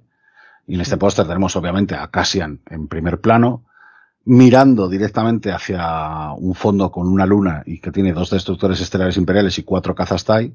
Justo debajo de él tenemos a Mon Mothma, también así grandota y tal. Debajo de Mon tenemos a Vix, a su lado tenemos a, a Cyril Karn, un poco más pequeñito, y a, y a Lucen Rael. Y justo debajo de estos personajes, que ya salen un poco más pequeños, están de Dramiro, Sau Guerrera, Clea, que es la, la ayudante de, De de. Lucen, De Lucen. de Lucen Rael, y debajo, debajo de, de estos dos personajes, tenemos a Bail Sarza y a Sinta Kaz. El resto no están por ningún lado. No está, claro. El resto no están por ningún lado. Es que entonces eso de momento hay que esperar, tío. Yo, tú Claro. dices, sí, hay, hay que dar su espacio, correcto, pero tiene que, tienes que tener paciencia, hay que disfrutar lo aburrido también, o lo lento. Bueno, no voy a decir claro, aburrido, vale, pero a hasta ver, un punto. No lo es que te quiero disfrutar lo aburrido, quiero decir, eh, cada uno tiene su, su opinión. Claro. Quiero decir, hay gente que igual le su parece aburrida y, oye, pues no me gusta por es aburrido, pues es totalmente Claro. lícito. Pero Quiero que decir, esta a mí. lentitud tiene que alguna vez terminar. No puede terminar Claro. en el capítulo 10. Al menos hasta la mitad. Yo Pero a ver, la narrativa, entendería. no, pero yo no estoy de acuerdo en ese sen- o sea, no estoy de acuerdo, igual sí, no lo sé, pero evidentemente luego tendrá un clima y habrá climas mucho más moviditos. Pero yo no creo, la, la narrativa de la serie es esta, y, va a continuar así. Luego habrá episodios, pues eso, los últimos, el último de cada arco y tal, que tenga más acción y más. Que tampoco estoy pidiendo que lo ponga ya con una pistola pega tiro, lo dicho, se puede hacer muchísimas otras maneras, no siempre por un tiroteo, pero ya tiene que llegar a un punto donde los aprieten, donde tú los veas acorralados, que tú los veas Hombre, como... cogerá más, más rapidez la Claro, trama, que, en el que- sentido que de le que- subas un nivel a esto. Claro, en el sentido de que ahora Amon Mothma, por ejemplo, tuvo dos escenas, la del Spider y la de con la, con la hija y el marido, dos escenas. Didramiro, una en este episodio. El momento que acumulen más por metraje y porque van más episodios, pues te interesará más esa trama. Siempre y en el 3 se veía la, la Didra con, con los Destrupe, como el Krennic y demás, o sea que... Mm, claro, claro, queda todavía muchas que cosas. todavía queda, por eso digo que son cosas que se plantean aquí y que puede cambiar, o sea, vamos a ver cómo, creo cómo que van. esto lo comentó Andro ya en, en un programa anterior, que estamos prácticamente en la mitad de la serie y da la sensación de que muchas de las cosas que salen en el tráiler están más allá. O sea, no, Sí. no se cumple un poco lo que, lo que habíamos visto de que los trailers suelen llegar un poco hasta la mitad de la serie. Claro. Y aquí parece, parece que, que han enseñado cosas de, del 7 al 12, ¿no? Como de la segunda mitad de la serie. Sí, eh, no sé, yo, yo creo que mucho de la acción que se ve en, los ser- en la serie va, va- va a ser del siguiente episodio, ¿no? Porque eh, mucha de la acción que vemos en los trailers es de esa presa, ¿no? De eso, de Aldani, vamos, de la misión de Aldani. Eh, la, la escapada de, de Cassian también parece que es de Aldani, que a ver, luego los trailers pueden engañar. Eh, y luego vemos también eh, alguna cosilla más por ahí que yo creo, eh, Didra con los Death Troopers, que puede ser llegando a Ferrix, por decir algo, pero Eso es en Ferrix, se supone. Sí. Claro, se supone, pues igual va a Ferris en el siguiente episodio. A ver, pero es que no se sabe. Igual es verdad mí- que también hay que escenas mola- del séptimo. A mí lo que me mola es eso, es decir, que, que el imperio, por una vez, quiero decir, tenemos el, grupo de héroes ya establecido, por lo menos, unos cuantos, o, o- o- o- o aun- aunque los veamos como antihéroes, pero tenemos un grupo de gente que van a ser los buenos y tenemos un grupo de gente que van a ser los malos. Entonces, eh, en este ámbito, eh, los malos siempre estamos acostumbrados a verlos como gente más incompetente, como gente que quizá eh, a pesar de ser competente, pues la caga, como, como a Cyril en este caso, ¿no? Eh, es- estamos acostumbrados a verlos en esa tesitura. Pero nunca hemos, nos, nos han, se han parado a mostrarnos el trabajo intermedio. Y el trabajo intermedio en este caso lo está haciendo Didra, lo, lo está haciendo Dedra en, eh, con esa investigación que va implícita y que por eso yo creo que tampoco hace falta contarla de una forma tan extendida, ¿no? Pero, pero sí que nos están dando estos detalles. Es decir, Dedra está ahí a tope, pues eso, se toma las pastillas para Sí que se a con el pastilla y colega. todo, ¿sabes? Sí. Eh, eh, claro, eh, eh, entonces sabemos que va a acabar pues visitando Ferrix por el motivo que sea y encima acompañada de, de- de los Death Troopers, que joder, que son tropas de élite. Es decir, que algo va a ocurrir en Ferrix. Yo creo que, que va a dar con. Cyril. Es el único puente que puede tener, a mí Claro. se me ocurre de momento, que va a dar con él en nada, en cuanto mire dos papeles. ¿No? Y que, que Cyril es el involucrado directo en, en lo que pasó en Ferrix. Es decir, Claro, y lo tiene al lado. o Cyril sea. es el que, el que desobedece a, a Hain, al, al oficial que, al este de bigote que yo digo que se parece a Pelaeon, Sí, ¿vale? Pues es el que lo desobedece directamente. que hace su trabajo. Claro, ha- hace su trabajo y en vez de, en vez de premiarlo lo castigan porque la caga, realmente. No, no, no realmente porque haya desobedecido las órdenes en sí, que supongo que también, sino porque la caga. ¿sabes? Hombre, porque no sabe liderar, porque todo lo llevó el, el gordo, en verdad. El Linus fue el que comandaba, el que daba las órdenes, el tío estaba al lado callado. No, claro, no- es trabajo no de campo. o sea, y además en la presentación de, de estos dos personajes, en la de, en la de Linus Mosk y en la de Cyril Karn, en los dos, ya del tirón te lo dan a entender. En plan de. El otro es un tío que está muy experimentado en el campo, en, eh, en el campo, llamémosle de batalla, ¿no? Pero en, en el campo en sí, de, pues de a lo mejor detener a sospechosos o, o tiroteos o este tipo de cosas, en operaciones de seguridad. Y el otro es más un, un- el típico chupatintas, el típico que, que se dedica al papeleo y que se dedica eh, a, a- a investigar ciertas cosas para que luego el resto vayan ahí a, a dar la cara. Mira, y claro, eh, sí, perdona, acaba, acaba, Ran. no, no, no, y, y simplemente eso, es decir, ahora mismo, tal cual lo han dejado con Cyril, o sea, el tío está terminando eso con el holograma ahí, está delante de sus hot toys, ¿vale? En su casa, eso está muy bien, pero- o de su sideshow o como lo, que queráis. Pero el tío está en su habitación, básicamente, en su Súper jodido. De su, de su habitación, súper jodido, mirando el holograma de Cassian, como diciendo, "Ah, me, ha- me has jodido la vida. Y después que hay paralelismos muy guays, tío, porque por ejemplo venimos de, de Obi-Wan, que tú vienes de ver la familia Organa, ¿no? Que es una familia que está, que es tu OTP, ojalá te pase, ¿no? De que guay el, el, el. Bale con la mujer, son súper parejaza, quieren a la hija un montón con la Leia, tienen una relación muy bonita los tres. Y ahora vemos la moza con el marido, es todo lo contrario, ¿no?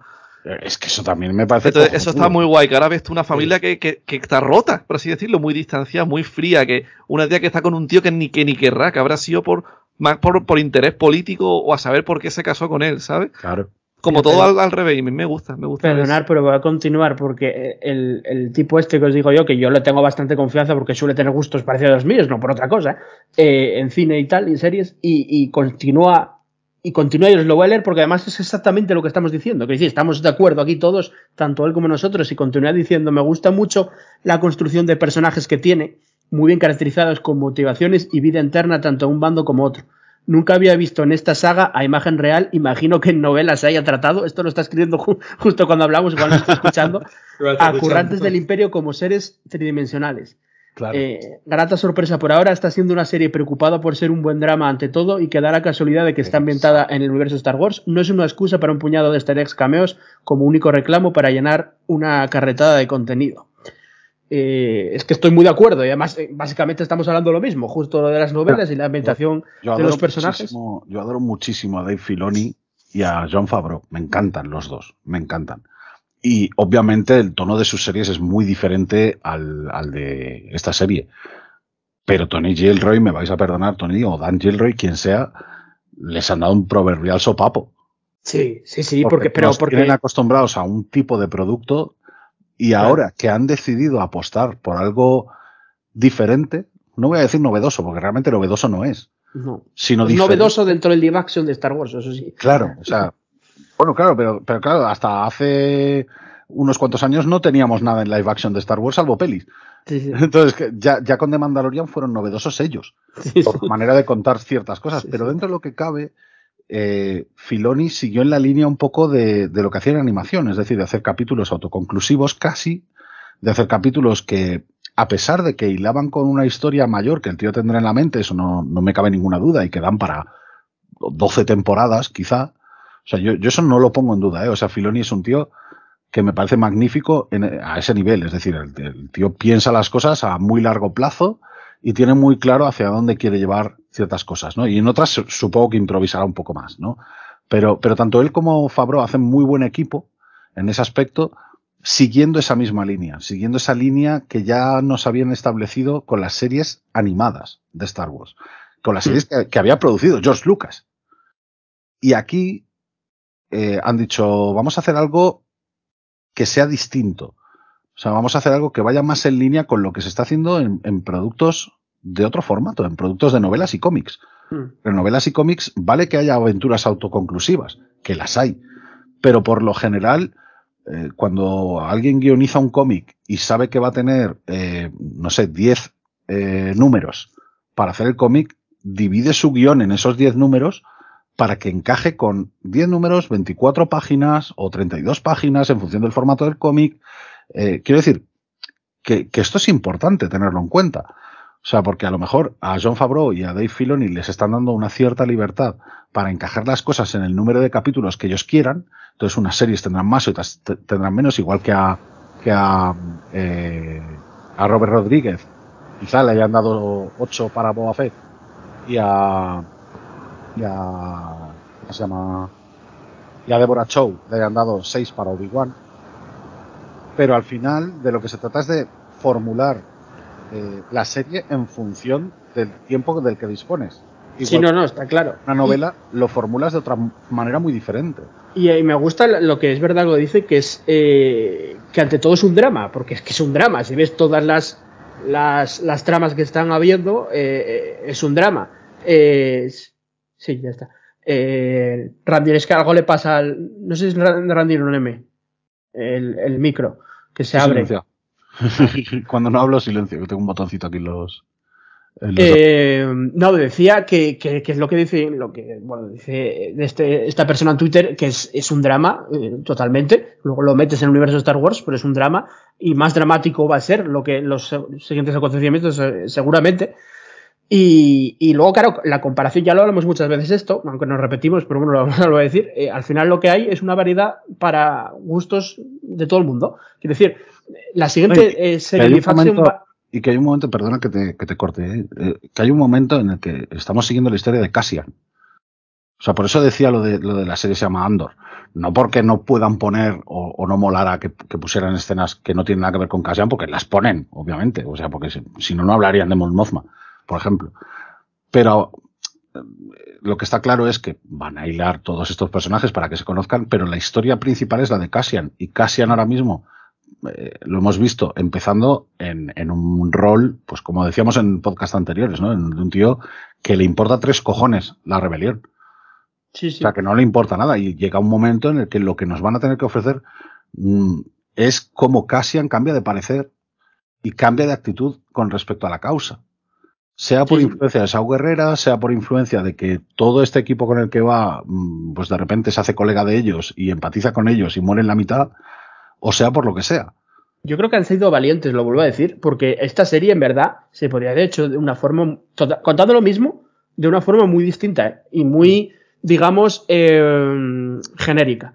Esta serie podría ser muy genérica, en el sentido de vamos a contar lo de la vez grande, de Cassian, que cómo se pasa a la rebelión, le pasa esto, no sé qué, no sé cuánto. Quiero decir, no podían, podían no abrir seis tramas, eh, meter mucha más acción, meter mucha más Star Wars, y habría, habrían caído en eh, lo de siempre, ¿no? En lo de siempre. Entonces, Pero eh, también podría ser eso, podrían contarte algo nuevo, pero me- meterte cositas de lo de siempre también. No un cambio tan bestia. ¿Sabes lo que te digo? Que no, Sí, no es todo bueno, el blanco a, a mí es que negro. no me parece un cambio tan bestia, porque eh, no me falta nada de, de Star Wars en sí. Quiero decir, es que tampoco tienen que meter continuamente cosas para decirte, eh, esto es Star Wars, eh, esto es Star Wars. Hombre, pero algo sí.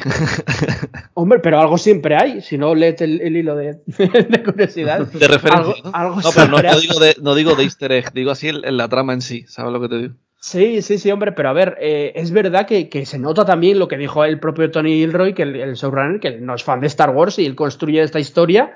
Eh, y de hecho mandó a todo el equipo que, que, que se fuera su fanatismo de Star Wars mientras trabajaban, que esto era trabajo y que, y Sí, que sí. iban a hacer un trabajo de una serie como cualquier otra, no tenía nada que ver en ese sentido con Star Wars. Luego otro equipo, como ya comentabas aquí, Pablo Delgado, etcétera, se ocupará de rellenar estos huecos, de poner nombres de planetas, nombres de armas, de, de fondo no sé qué eh, etcétera, ¿no? Pero antes lo que comentaba, que quería terminar, era que eh, las siguientes series live action son, eh, en principio, Mandalorian y, y, y Ahsoka, ¿no? Que, Y claro, Ahsoka.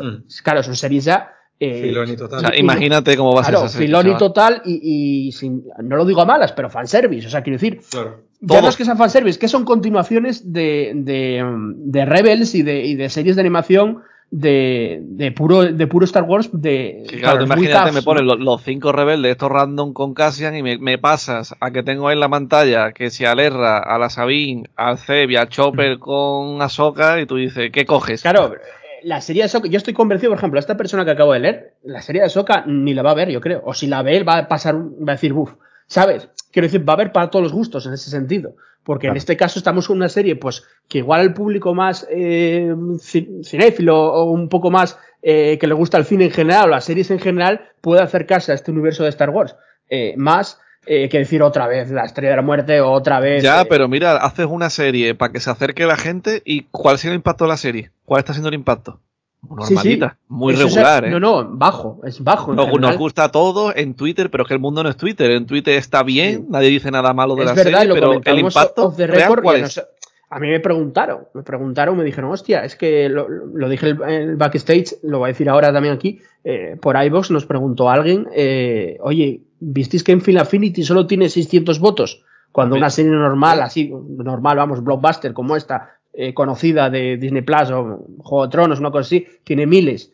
Eh, y es verdad, la audiencia, el impacto está siendo mucho menor que, que la de Mandalorian o Obi-Wan, es verdad, porque la gente en sí también le creo- cuesta más desa- desarrollarla, ver los episodios y desarrollarlos, y, y también porque los personajes son infinitamente menos conocidos.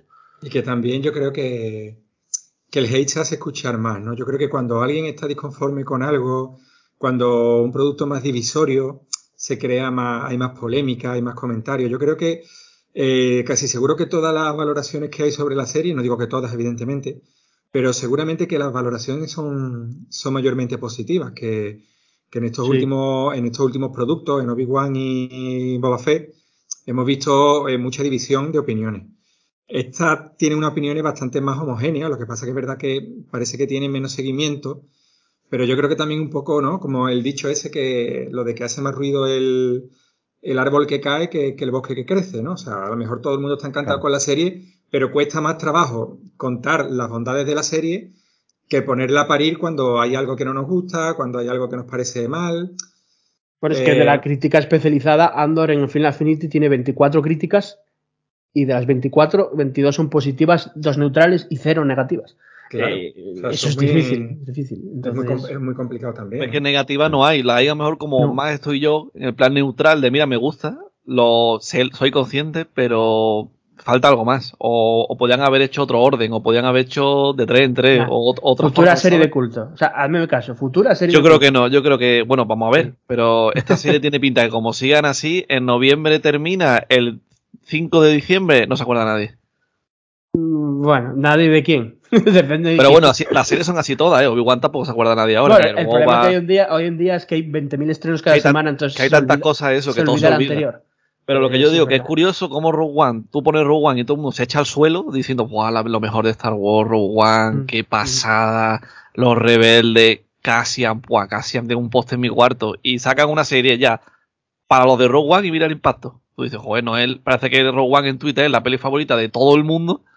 O sea, el top 1 de toda la saga de todo el mundo en Twitter es Rogue One. Sí, pero lo- para los mira el impacto después. Claro, Rogue One para la gente, el público en general, tampoco es una película que es tú, o sea, no, no tal, pero para los, para los, fans sí, y, igual que puede ser esta. Pero bueno, también, insisto, lo que decía antes, eh, se está estrenando a la, a la vez que, que dos gordas con Juego de Tronos y los Anillos, entonces eso también pesa al, a los números. Es verdad que tiene un impacto menor, pero esto también lo comentamos hace, hace tiempo, hay que decir, eh, de Star Wars series va a haber, hay, va a haber todos los meses.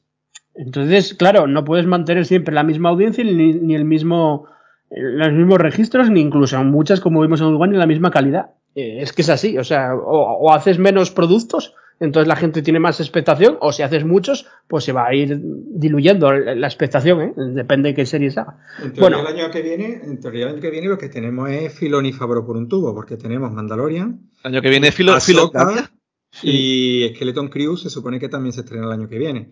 Sí. Y la de y la segunda de Andor creo que va para el Y en, siguiente, ¿no? y Para en el- 19 días tenemos Tales of the Jedi. Sí, pero lo que Sí. quiero decir que, que el año que viene vamos a tener mucho de Favreau Filoni Sí, sí. y de Andor ya nos vamos a olvidar hasta el 2024. Entonces ya Sí. veremos, cuando llegue la segunda temporada de Andor, Claro. pues ya veremos si estamos un poco saturados de Filoni y Favreau y vamos a coger Andor con ganas, o como estáis diciendo, de Andor no nos vamos a acordar mucho y vamos a estar en otras cosas, ¿no? Eso lo dirá el tiempo. Yo solo digo que a partir de que se acabe Andor, hasta el 2024, hay que traer un gorro como el del Filoni al podcast. Porque es que va a ser Filoni hasta todo el año. Bueno, el gorro no lo ven, ¿qué más da? Ya lo llevo puesto, lo llevo puesto. sí. Lo llevo puesto. Yo lo tengo ahí también. ¿eh? Lo tengo, lo- lo tengo puesto. Volviendo un poco al episodio, solo por a comentar brevemente las otras tramas. La, de, la que inicia el episodio, ¿no? La de Silkan y la madre, que no, habla- no hablamos mucho de la madre, y la madre lo que decía, yo lo comentaba en la crítica mía en YouTube, que, que podía ser un personaje totalmente ajeno, que decir, que está ahí simplemente para complementar a Cyril, pero coño, la actriz lo hace súper bien, eh, tiene un carácter también muy marcado, con pocas líneas de diálogo o poca, poco metraje que tiene la madre, cuántos minutos tendrá, y ya es la leche. No sé, ya me parece, no sé, bastante... A mí lo, lo de Cyril es que es una trama que es más visual que hablado. Dicen un montonazo de cosas solo con la cara del tío y cómo lo que tiene a su alrededor, como decía antes Randy, mirándolo del el holograma del Cassian. Es un tío que está más a lo, a lo que tú interpretes visualmente. Y lo de la Y, y el momento ese, el momento ese en el que está hablando con su madre y, y está a punto de sollozar. O sea, Sí, hombre, porque, literal, ¿eh? verá que no, que no lo entiende. Es típico que, la, madre te, te suelta todas las pullas, pero no, pero no te escucha realmente. ¿Cómo se nota que leer las novelas que siempre dicen sollozar, no llorar? No, y, y- y además, y además es que el, o sea, la, la escena en sí es, es fuerte. O sea, es fuerte en el sentido de que no es que haya un diálogo eh, súper intenso, pero sí que te da a entender la situación en la que está él. Y que está solo, tío. O sea, la situación en la que está él es que está solo, pero además está frustrado, no solo por haberla cagado, sino porque dentro de su ámbito familiar también la ha cagado. Ha quedado como el culo. Y, el otro está tan tranquilo por ahí. que hasta su tío lo menosprecia cuando su madre vuelve y le dice, habla con tu tío, ¿me has Sí. escuchado? Y dice, sí, te he escuchado por lo menos tu parte, no sé lo que has dicho. Así "Eh, que, vamos". que has hablado súper fuerte, seguro, sin, sin esconder, Claro. de que soy un despojo y que Claro. méteme donde sea. Exactamente. eh, antes no sé con- con- quién lo comentaba de vosotros, creo que Paco, que todas las escenas eh, importan o todos los diálogos importan, ¿no? En este caso con, con la Sí. madre, que son también pocos minutos, creo que, que- que es así, que cada, cada diálogo está muy bien escrito, y vuelve a ser Sí. creo que un buen trabajo de, de guion, porque si no hay ta- tal guion, esta escena sería, bueno... Y todos ¿qué? tienen su espacio, tío. Tú estás contento como Mm. con lo que ha hecho cada uno. A mí me pasa con este episodio. Sí, hay gente que no le gusta de que cada, que haya tantas tramas abiertas eh, en este episodio, porque eso, hay, hay escenas, o sea, tramas que solo es una escena. Como Blevin en Félix o, Claro. o Didramiro con el oficial. Por cierto, Sí. me encanta el, el ayudante de, de Didramiro, que es súper huesudo, o sea, súper oficial imperial. Soy el único al que le recuerda a Tarkin. Ah, un sí, sí, no. Eso está hecho a posta. Un joven Tarkin. posta, yo creo. Sí, sí, sí. Sí, sí, parece la de Dios a Tarkin, pero bueno, lo comentaba yo el otro día que todo el casting de oficiales imperiales no te cogen por unos perfiles de Tarkin. Quiero decir que, que fue como Sí. Tarkin fue como el primer, digamos, oficial imperial en digo a, nivel de, de Star Wars, en- no dentro del lore, sino de, de que apareció como protagonismo oficial imperial en, en Star Wars en el 77 y ahora a raíz de eso todos los oficiales tienen como esos rasgos huesudos, rasgos como de alto y tal, como vampíricos casi, ¿no? De hecho, bueno, vampíricos evidentemente por, por Peter Cushing. Eh, no sé, eh, pero me mola mucho, ¿no? Me Esto, mola esto mucho. lo, lo comentábamos también con el capítulo en el que presentaron al, al Buró de Seguridad Imperial con, con- y, y es el, el vestuario y la apariencia de todos. Que, o sea, al final recordemos que Star Wars, la original, se estrenó en el 77 y los personajes llevaban los peinados típicos de, de esa época. De la época. claro. Y, y aquí están evocando prácticamente con, con todos los oficiales imperiales, sobre todo, ese tipo de estética. O sea, ese, ese personaje además, no sé si os habéis fijado, pero también lleva los típicos pantalones co- como de las SS, de estos que son así abombados por los muslos Bombachos, y luego sí. ceñidos en, en las piernas. Es decir, al final no deja de ser la estética imperial mítica de, de siempre que, que yo creo que la tienen pillada, en Lucasfilm la tienen pillada sí. a la perfección, vamos. Eso se veía Faltaría súper más. bien, se veía súper bien en Rock One cuando te veía a los pilotos con los bigotes y las patillas Claro. que, que decías tú, vamos, que parece que lo han sacado de la época totalmente. No, no, y, y de hecho en Rogue One hay varias escenas en las que aparecen metraje de, descartado del episodio cuarto y no se diferencia en absoluto de- del resto.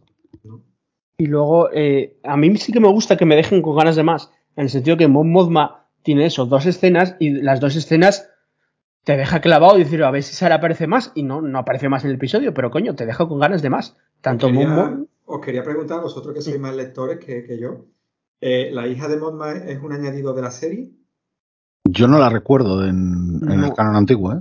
yo, Lo yo hablé creo- con, lo hablé O sea- con Randy esta mañana. Yo digo, sí, yo creo que lo único era el Perrin, pero nombrado, ¿eh? O sea, lo de la hija creo que es algo nuevo. Que, que se, tenía que se una hija, sacado. yo a mí me suena que sí que tenía una hija. A mí es que Lo me suena que, que- nombrarla ya no sé, el nombre ya no sé si es nombre o no. o sea, a mí me suena que la familia en sí es igual que, el- que la de Leia, por ejemplo. En, en- a Leia cuando vemos Alderaan en la serie de Obi-Wan Kenobi, mencionan a su tío también y mencionan a sus primos y todo eso. Y todo eso estaba en el universo expandido antiguo. Y a mí me suena que es algo parecido, es decir, que se mencionaba en determinadas ocasiones, pero muy de sui generis, porque al final el personaje de Mon Mothma, por lo que era importante, no era por esto, precisamente. O sea, es que no eran prácticamente ni relevantes. Es que a mí me de suena que igual me equivoco, pero me suena de leer alguna novela Sí, sí, sí, que sí. se menciona de que Mon Mothma tiene una hija, porque mi hija no sé qué, pero en ningún momento Sí, sí, sí. me acuerdo No- de leer el nombre. No ¿eh? le dan Me como ni la nombran ni nada. A lo mejor tiene una hija y ahí se queda. Y una hija Sí, catalana, sí. de Lleida, además. Empecemos. Eh, no, solo, decía que, el, que, que, jolín, para dos escenas que tiene, lo que te dan ganas es de que el siguiente episodio aparezca más de la trama de Mon Mothma. Hombre, ¿quieres porque- la cena? ¿Tú quieres ver la cena esa que te está preparando? Bueno, en la cena cóctel, llámalo X. O sea, Yo es que creo que esa escena no la vamos a ver. no, no, o sea, no, lo que vamos O sea- a ver es un cóctel que ya vimos en los trailers, que, lo- que lo, lo hablamos por, Claro. por WhatsApp nosotros, que, que, bueno, a ver, me da igual, quiero decir, el cóctel será parecido, me da igual, yo lo que quiero es el contexto de, de, No, yo- de yo ver a digo- varios dignatarios. Yo, yo lo digo porque al final, en este episodio, lo que hemos visto es que desayunan. Sí, O sea, sí. Posiblemente la cena fuera el día anterior, precisamente. Sí, sí, sí, claro. Entonces, sí. claro, Mon Sí. se levanta también, ya toputeada por haber tenido que lidiar con Sly Moore y con Ars Dangor, y ahora mm, llama a la hija para llevarla al cole o lo que fuera, y, y también la hija le- la putea. Es decir, eh, al final Sí, inciden más en la situación familiar de Mon Mothma que, que casi en, en su situación como política y todo ese rollo. Es- Que no sé hasta qué punto tendrá eh, relevancia, quiero pensar que sí, porque al final están estableciendo, como decía antes, el contexto, quiero pensar que sí, pero nos falta todavía eso, es decir, nos falta ver las escenas que vimos en los trailers también, donde aparece hablando en el Senado Imperial y, y aparece Claro. en ese convite que, que habíamos comentado en WhatsApp y todo el rollo, que no era el mismo que la cena, porque la mesa no era la misma, estaban de pie en vez de estar sentados y todo el rollo, eh, y todo eso, y, y donde ahí o aparentemente ahí habla con alguien a quien le dice mientras miren para, para donde yo quiero, no están atentos a, a lo que realmente estoy haciendo. ¿no? Entonces, y, y lo muy Ah. fino, ¿eh? porque mira cómo sí, sí. para mostrar un poco también cómo es el, el marido, ¿no? El, el perrín que llamo yo.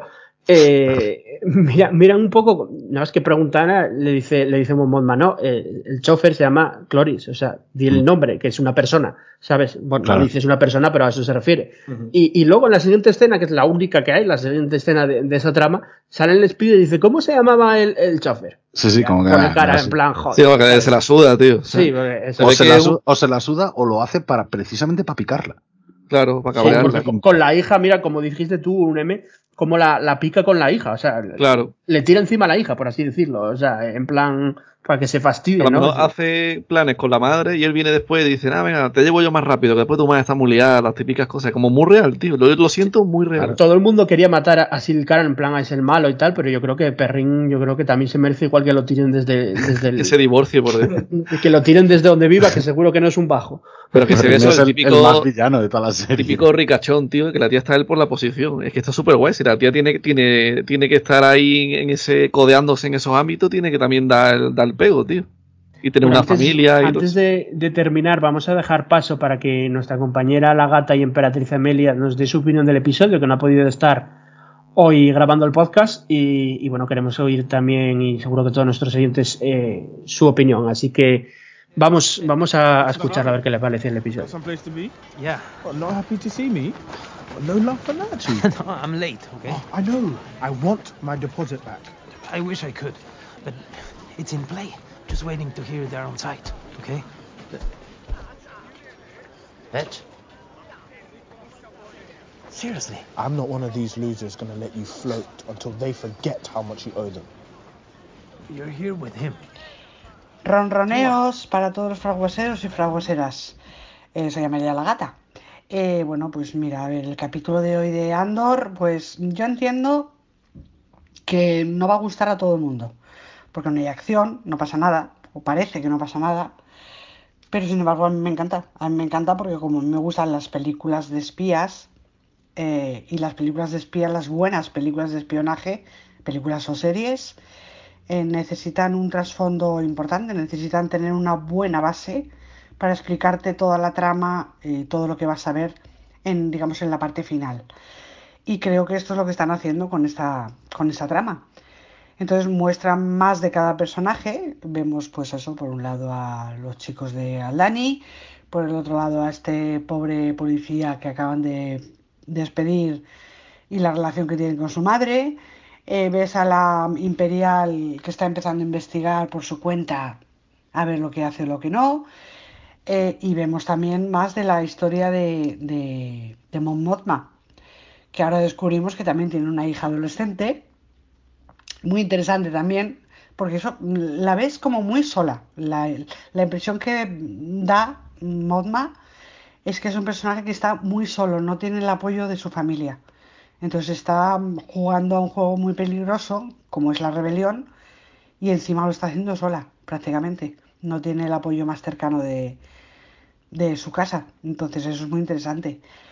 Y sobre todo, eh, eh, el capítulo se centra sobre todo en la trama de, de Aldani, de Cassian, que se intensifica, porque además es que llega un momento en el que deciden poner las eh, cartas sobre la mesa, porque es imprescindible la confianza si quieren que, que salga bien la misión. Y es importante eso de no tener que andar pendiente también de tu espalda. Es importante para que funcione la cosa. Mm, Si encima tienes que vigilar a los que se supone que son tus aliados, eh, mal vamos. Entonces, básicamente es eso. mm, Todas las piezas empiezan a encajar y todo de, cara al próximo capítulo, donde supongo que veremos toda, toda la toda la acción, eh, explosionará toda, toda la trama, eh, pues el capítulo que viene, me imagino. Y sobre, sobre todo se centrará, me imagino, el, el, capítulo que viene en esto, en el golpe que van a dar en Aldani. Porque me imagino que lo del soldado, lo de la imperial y todo lo que veamos de, de la trama de Coruscant con, con Mon Mothma, mmm, digamos que es a futuro. Me imagino que es una cosa que se está cociendo mucho más despacio, de cara a las siguientes eh, a los siguientes capítulos de hasta la hasta los 12 capítulos que tenemos de, de esta primera temporada. Así que nada, a esperar. A mí me ha parecido un capítulo muy interesante donde, bueno, o sea, los mm, la tensión se podía cortar con, con un vibrocuchillo perfectamente. Es un poco la calma que precede la tormenta y, y a esperar la tormenta, que va a ser fuerte, fuerte, fuerte.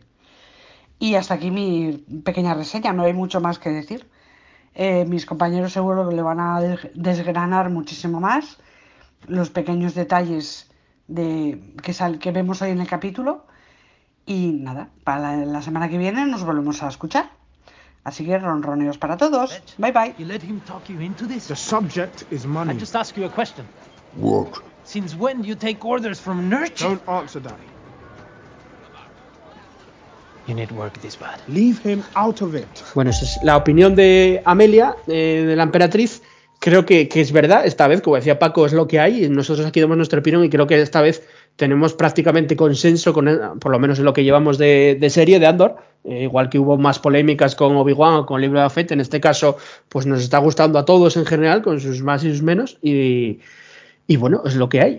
ya veremos, hay muchas series, muchas películas de Star Wars por delante. Ya veremos cuando, cuando haya más, más división, ¿no? O, o los próximos episodios, quién sabe. Eh, bueno, pues nada, vamos terminando ya, nos vamos a despedir eh, este podcast. Eh, dar muchas gracias primero a todos los oyentes que nos escucha en cualquier plataforma, en iBox o en iTunes o en Spotify, donde sea. Y emplazaros también para la semana que viene, para el podcast del, del, sexto episodio. Y dar gracias a todo el equipo de la Faragua, al, bueno, al maestro coleccionista inquisidor Paco. Muchas gracias por estar otra semana aquí con nosotros. Nada, gracias a vosotros por hacer posible este ratito, que la verdad es que se disfruta mucho, sobre todo al hacerlo tan rápidamente después de ver el episodio, pues se disfruta mucho un poco de eso, ¿no? De escucharos también la, percepción que habéis tenido y, con todos esos detalles aún frescos en la memoria, pues todavía ir un poquito más allá, sacarles punta.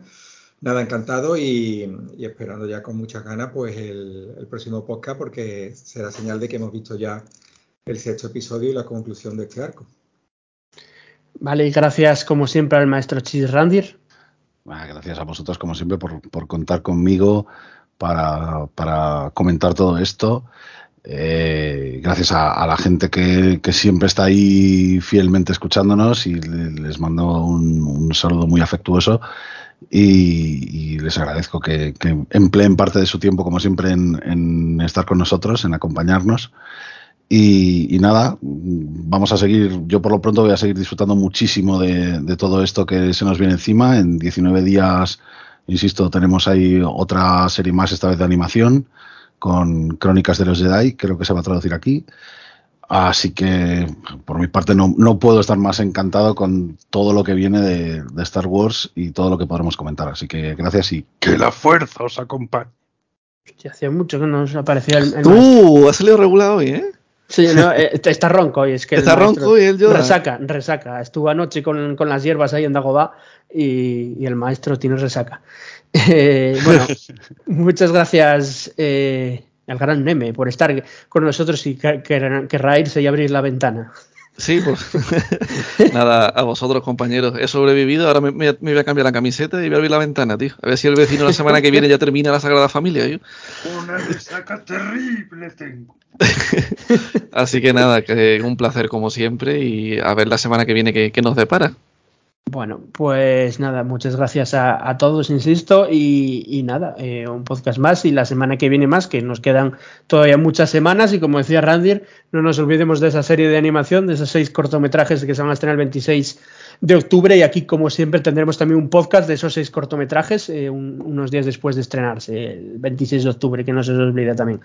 Eh, así que nada, venga, muchas gracias a todos y que Frog Lady os acompañe.